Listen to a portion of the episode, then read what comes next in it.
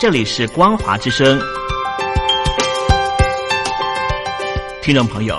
从现在开始，请您一起来关心最近发生的新闻事件。欢迎收听光华随声听。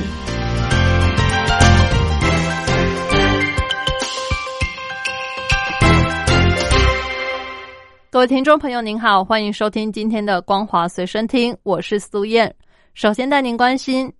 根据中国国家统计局公布，中国第二季国民生产毛额年增百分之七点九，略低于市场预期的百分之八点一。中国国家统计局表示，今年上半年国民经济持续稳定恢复，稳中加固，稳中向好，但也要看到全球疫情持续演变。外部不稳定、不确定的因素比较多，国内经济恢复也不均衡，还需要努力巩固稳定发展基础。下一步还是要坚持稳中求进，释放内需潜力，并且大力协助企业纾困，保持经济运行在合理区间。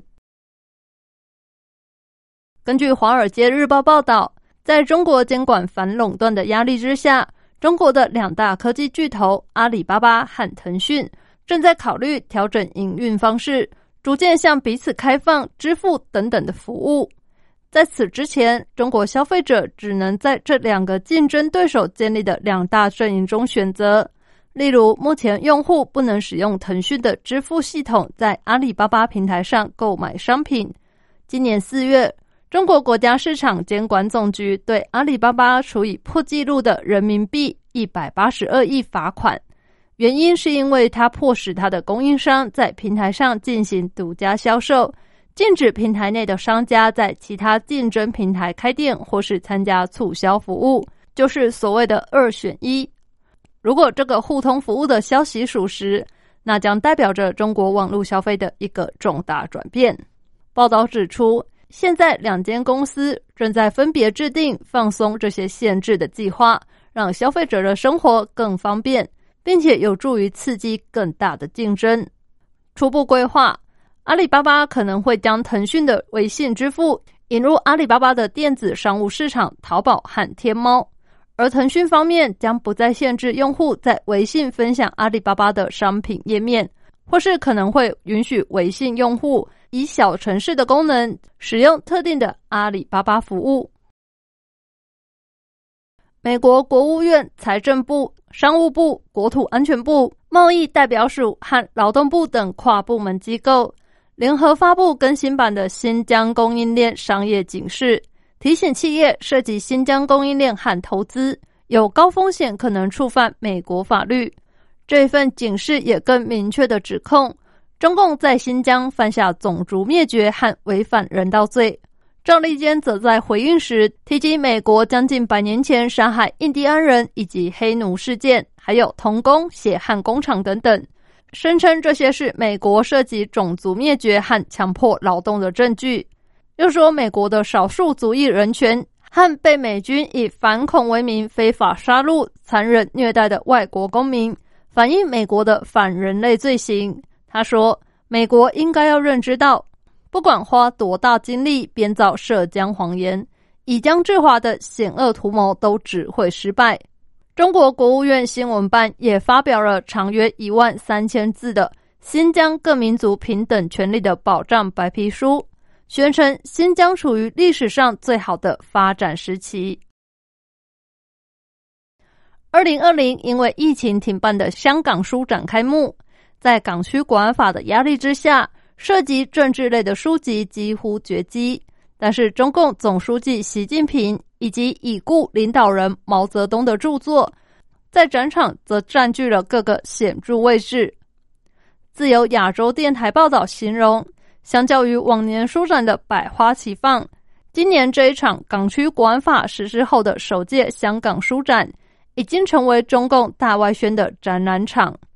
报道指出，这些红色书籍在本届书展虽然以数量取胜，但是受欢迎的程度不及介绍中国旅游风景为主的书籍，并没有留住观众的目光。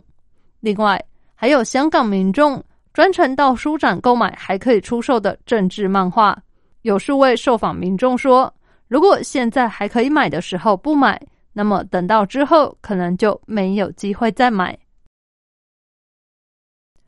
香港记者协会今天发表二零二一年度言论自由年报，批评媒体环境过去一年急速恶化，自由在集权下被摧毁，支离破碎。年报以“破碎的自由”为题，指称官方对媒体的打压已经展开，包括拘捕一传媒创办人李志英、整顿香港电台等，媒体正在面临前所未有的冲击，新闻空间缩小。年报表示，媒体工作者面对的风险有所增加，必然会自我审查，这会削弱公众的知情权。令自由多元的社会不再被世界公认为国际都会，最终损害香港的国际声誉。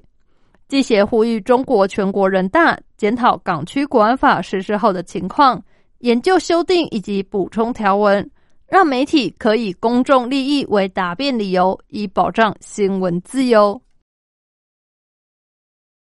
根据法新社的报道。法国当局因为在十二号宣布强制医护人员接种疫苗，而且民众进出餐厅等大多数的公众场所时，也必须要出示健康通行证，像是疫苗接种证明或是筛检阴性证明等，令许多人大为不满。但是，当法国当局做出上述的宣布以来，法国预约施打疫苗的人数创下新高。然而，在今天法国欢庆国庆时，却有多达一万九千人在全国各地示威，抗议当局新推出的新冠肺炎防疫措施限制。巴黎警方发射催泪瓦斯驱散示威者，而这些示威群众则高喊抗议独裁统治、抗议健康通行证等口号。警方则在社群网站推特推文指出，示威游行的路线没有经过批准。并且对示威者投掷物品和纵火的行为表示遗憾。古巴民众因为国内欠缺粮食、电力等必需品的经济困境而暴怒，本月十一号大举上街抗议，诉求之一是允许从外国入境古巴的旅客携带食物、药品和个人卫生用品免缴关税。古巴这个共产党国家正逢数十年来最严重的经济危机，在这一波反政府的抗议当中，已经有一个人丧命，上百人被捕，包括独立记者和反对派的运动人士。而根据古巴的法律，入境的旅客可以携带最多十公斤的免税药品，另外也可以携带限量的食物和个人卫生用品，但都必须缴交关税。面对民众抗议。古巴总理马雷罗中表示，从十九号开始将会取消这些限制和关税，而这个新的措施将会实施到今年年底。以上新闻由苏燕为您编辑播报，感谢您收听今天的光华随身听，我们下次再见。